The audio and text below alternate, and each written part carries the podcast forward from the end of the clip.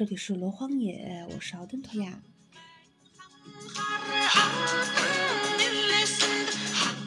呃，先自我介绍一下啊，我是一名青年写作者，蒙古族传统萨满和心理咨询师。然后我之前呢一直都在呃做一些写作的工作，然后呢方向写作的方向呢就是以人类学、民族学、游牧文化、蒙古音乐为主的一些内容。呃，我之之前也做一些包括民蒙古民歌的一些收集的工作。然后这个号呢，这个播客其实是我的一个私人的号，但是我还是想把它做得好一点，对，然后会在这里分享一些。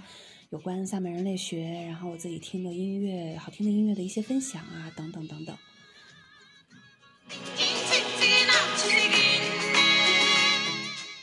罗荒野的意思呢，就是中国古代对西伯利亚的一个称呼。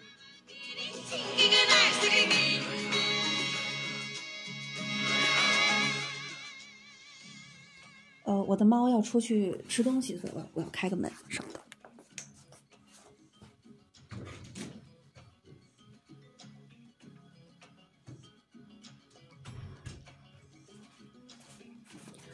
好了，我又回来了。然后我们今天讲继续今天的这个播客的内容吧。嗯，我今天呢，其实之所以选这首歌曲，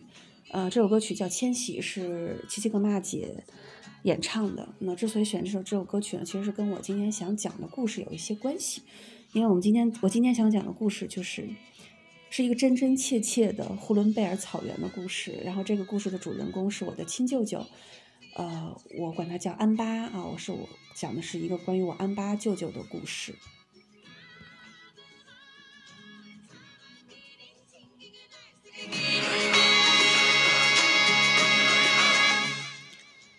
是这样子的，我们先介绍一下我这个舅舅的身份。我舅舅呢，其实到已经去世很多年了啊，就是他其实是我们呼伦贝尔地区到现在为止都算得上。啊，就就称得上名字的一个高僧大德了。我我一直以来都是觉得我舅舅是一个很了不起的一个修行者。然后他后来的，就是我随着我对他的了解的一些深入呢，我其实是觉得他的精神，他在精神方面对我的修行是起到了一个非常大的一个呃影响力的。嗯，然后我今天呢，就是挺想讲一讲我舅舅的故事的。我舅舅呢，他比我。妈妈大二十多岁吧，嗯，因为那个时候我姥姥呢，呃，生孩子是家里面孩子比较多，草原地区，呃，真的是蒙古人那个时候传统的草原地区，呃，女性真的是很伟大的，就是真的是英雄母亲，都是英雄母亲，就是生孩子的话呢，就是生生一大家子那种感觉，所以我妈妈的兄弟姐妹是比较多的，然后在那个时候呢，呃。蒙古族的传统里面呢，有一个就是，呃，就是到现在也会有啊，就是会把自己生的孩子送去庙里面当喇嘛，让他去走修行的这条道路。这个习俗是一直都有的，但是在我妈妈的那个年代，就是还是有点不太一样。就是不一样呢，是对于这个家族里面选取家族里面的孩子送去当当喇嘛去修行的这样的一个意义是不一样的。那个时候呢，就是。呃，据说我妈妈跟我是讲的，就是我姥姥、我姥爷呢，就是，呃，要选取家里面最聪明的一个孩子，要送到庙里面去当当做这个，对，做这个职业神职的这个神职工作的这样的一个职业。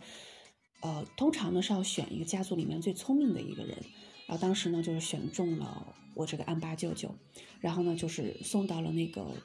庙里面，直接是去的是那个拉卜楞寺。在甘肃的拉卜楞寺，应该是甘肃吧？我因为我没有去过拉卜楞寺，然后在拉卜楞寺待了大概是五十年，在那边修行修了五十年，然后晚年的时候呢，才重新回到了这个正式回到了呼伦贝尔，呃，这么一个过程。然后呢，我今天其实想讲的就是关于我舅舅的这样的一段经历吧。嗯，我小时候其实对于我们家族里面的一些事情都了解不是很多的，嗯。因为我妈妈就是我们都是在城市里头生活，跟家族里面亲戚来往的不是很多，都通常都是打电话，也都是我妈妈去跟他沟通。然后我上大学的时候呢，才，呃，那次呢才是跟着我妈妈第一次是回到了老家呼伦贝尔。当时呢，就是我我表我表哥，我表哥当然我也不是第一次见了，就小时候他们也经常去找我玩儿什么，对我关系还都不错。然后那个时候呢，就是我就突然就看发现，就是在我表哥家、我舅妈家，呃，还有其他一些亲戚家里面呢，他们都会在自己的这个屋子里面的一些比较重要的，或者是专门开辟出一个空间来，然后来放一个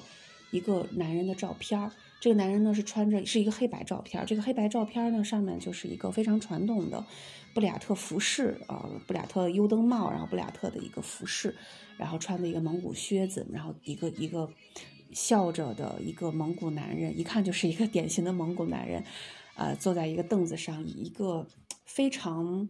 典型蒙古人的坐姿拍的一张照片儿。然后前面呢就会放一些香，点的香灯，供的灯，然后还有一些牛奶干啊、糖果之类的，包括有时候还会放一碗奶茶。嗯，我当时呢就对这个人很好奇，我说这人是谁呢？怎么家家都有他的这个相片儿，都要供着他？然后呢，我表哥呢就是跟我讲说。啊，说这是你表舅，这是你舅舅，这是你你你你你亲舅舅啊，不是表舅，是亲舅舅。但是呢，他嗯，就是安巴，安巴的意思呢，在我们呃呼伦贝尔蒙古族蒙古族那边呢，就是自己家里面的喇嘛，或者是说自己认可的喇嘛的意思。嗯，安巴，嗯，然后呢，就跟我讲起了我这个安巴舅舅的一些非常传奇的一些经历。嗯，据说呢，因为我我这个舅舅呢，他是一九二七年生人。嗯，这个资料是我后来才查到的，呃，他比我妈妈大了二十多岁，至于二十是二十岁还是二十多，我就不太清楚了，因为我妈妈现在也去世了，所以有些具体的也问不出来。只是就是之前我妈妈经常跟我回忆的，就是呃，其中的一个人物之一吧，关于草原上的故事，人和事的其中一个人物之一就是我这个安巴舅舅。呃，小时候我妈妈就经常就就经常跟我说，她小时候就是在那个阿尔山庙附近啊，见到我这个舅舅啊，见到安巴呀，经常会问他一些问题什么的，还问他说：“你们这个做喇嘛的以后就不结婚了吗？”等等等等，就这种问题。嗯，然后呢，我这个表哥呢，就就是充满着敬尊敬的口吻，啊，跟我讲了我舅舅的一些事情。第一件事呢，就是说。嗯，我舅舅呢，因为是在差不多是八九岁的时候就被家族里面的呃大人，就是我姥姥姥爷，然后就送到了拉卜楞寺去学习。然后当时呢，其实是主修的是药师佛，修的是药师法门，修的非常好，就也是精通藏药蒙药，修的非常好，就是自己都是可以去制药的这样的一个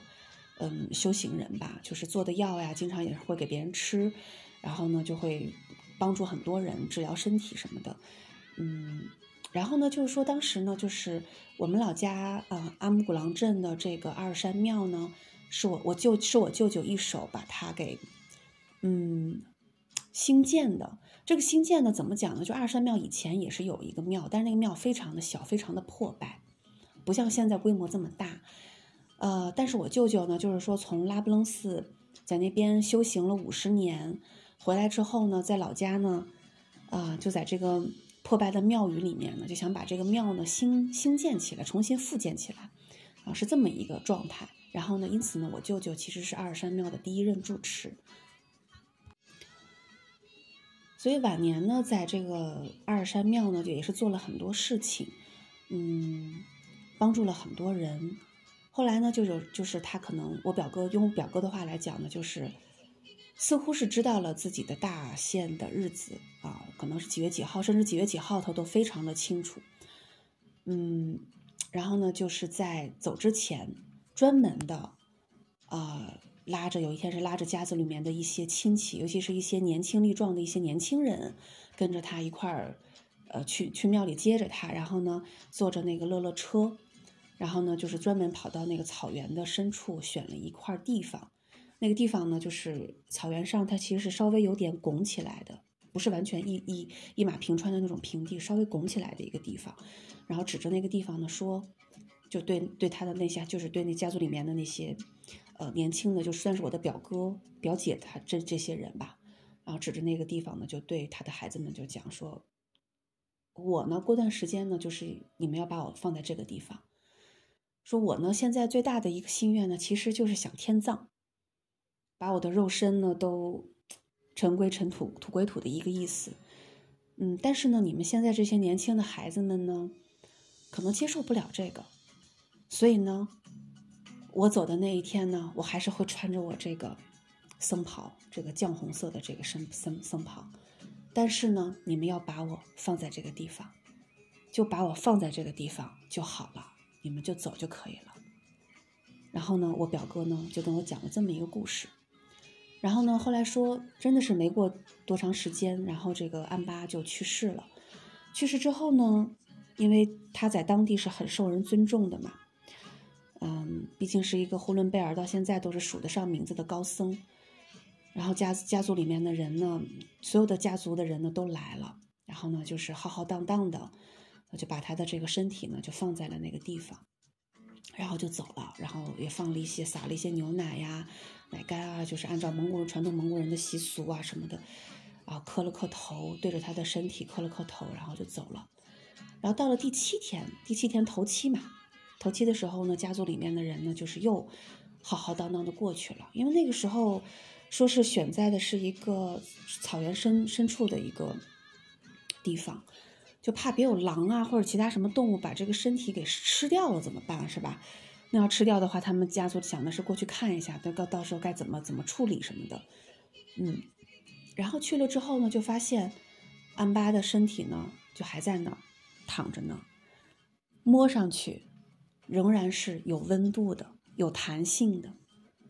就肉身根本就是没有任何衰败的迹象，就像睡着了一样。然后家族里面的人呢就感到大为震惊啊，然后那天呢就是啊，肯定又是磕头啊什么什么的。就这么一个状态，然后呢就又走了，走了之后呢就过了四十九天，到第四十九天的时候，蒙古人的传统肯定还是要再去嘛。然后家族里面的人又好好好荡荡过去了，因为家族人比较多。去了之后就发现那个地方呢什么都没有了，连一片儿就是一个一块这个衣服片子都没有留下，啊，只有一片长势比较旺盛的草长起来了，也没有任何。啊，遗体尸骨啊的这种这种骸骨的这种骨头啊什么的遗留啊，说担心被狼吃掉什么的，什么都没有，什么都没有，就像从来没有放过一个身体放在那儿一样，什么都没有，就很奇怪。这事儿呢，当时我表哥跟我讲完的时候呢，我也是感到大为震惊。还有一个关于我我这个安巴的一个还有一件事情呢是。我的姐夫讲的，我姐夫呢说他在小时候的时候，大概是在四五岁，四五岁呢，我我姐夫呢当时是跟着他的妈妈，呃，坐的乐乐车要赶赶赶路，那个时候交通不像现在这么发达啊，就一定要一定是要坐乐乐车的，大冬天的，然后特别冷，走着走着走着走着，就突然发现后面有两双眼像电灯电灯泡一样的眼睛，然后吓坏了，狼嘛是狼。吓坏了，然后怎么办呢？然后呢，就是他们是我姐夫呢，他有一个亲兄，他有个亲兄弟，呃，两个人的年龄都差不多啊，一一一个就是四五岁，一个就是六七岁的样子。我但我不太清楚到底他俩是谁是哥哥 谁是弟弟，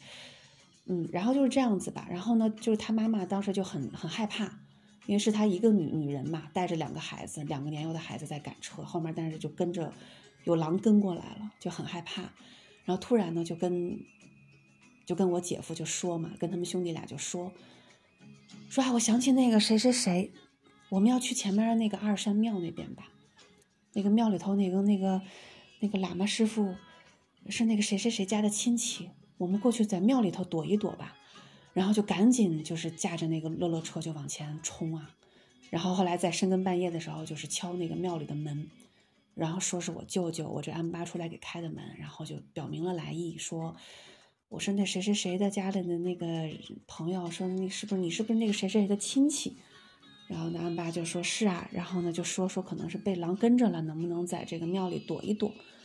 然后当然就让他进去了。然后进去之后呢，就是这个安巴呢就看着我姐夫跟他的这个兄弟呢，当时很小嘛，就大概四五岁，然后就说呢说你你说，然后就跟他的妈妈说说你们家这个孩子呀，未来呢有一个人是我们家族的人。就是当时他可能就已经看出来，用我用我表用我姐夫的话说，就是安巴很厉害的，就是已经看出来，就是我未来是要娶你，要娶你表姐的。但是可能就是兄弟俩他没有看清到底是谁啊，跟我讲了这么一个故事。讲完这个故事之后，其实还有一个嗯关于我舅舅的故事，因为我舅舅后来就是回到了阿尔山庙，然后就是。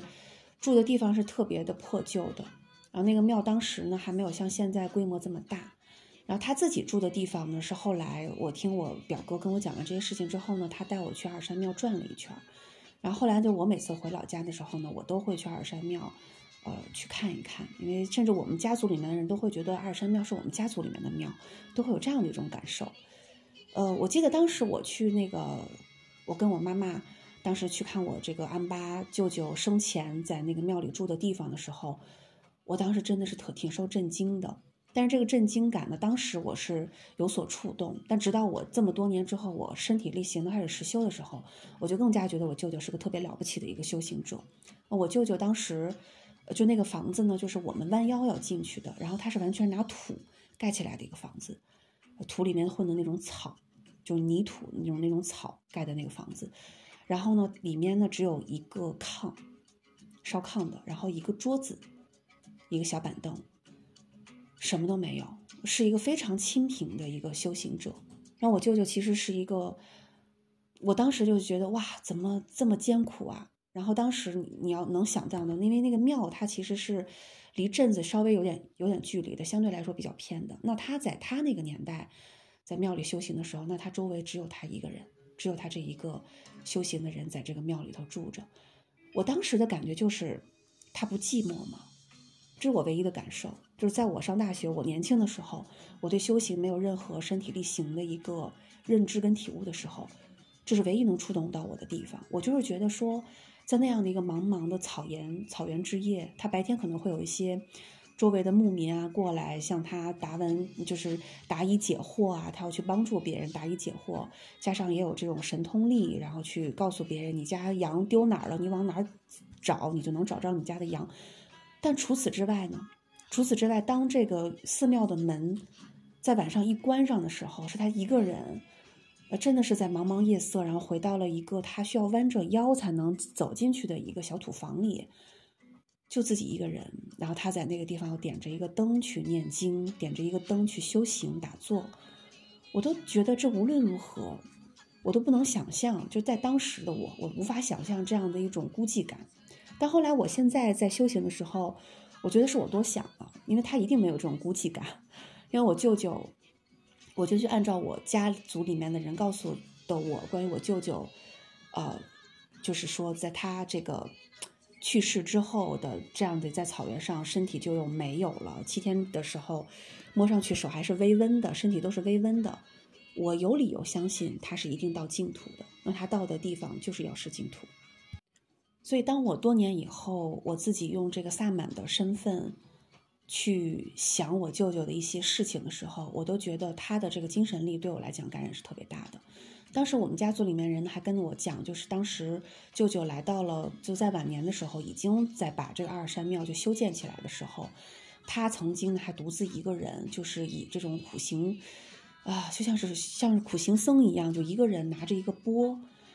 一路从呼伦贝尔走到了布达拉宫，然后又走回来。你想，就现在这个距离，从呼伦贝尔到西藏布达拉宫这个距离是多远的距离呢？何况那个年代，他真的是徒步的走，说是走了几个月，然后整个这一个路上就像是玄奘那个取经一样，是历经生死跟磨难的。就光是这一点儿，我每次想起来，我都觉得我真的是热泪盈眶。我觉得我自己作为一个，呃，也算是神职人员，就继承了像舅舅一样身份和意志的这样的一个神职人员。我觉得我自己在修行上是远远比不了他的，所以，我舅舅就是对我来讲，他就像是一个灯塔一样的人，他就时时刻刻在照着我。当然啦，嗯，我这个舅舅呢，其实后来我也跟他有联系，因为他真的就在净土。那这个呢，就是关于神通的这一部分了，我其实不太方便多讲，但是。我当我有一些疑惑的时候，我的的确确是能够受到我舅舅的一些指点和恩惠的。好啦，这个就是我今天想分享给的一些大家的一个故事吧。然后，嗯，希望 你们能够喜欢。然后，对，这里就是我的播客，这里是罗荒野。然后我今天推荐的歌曲是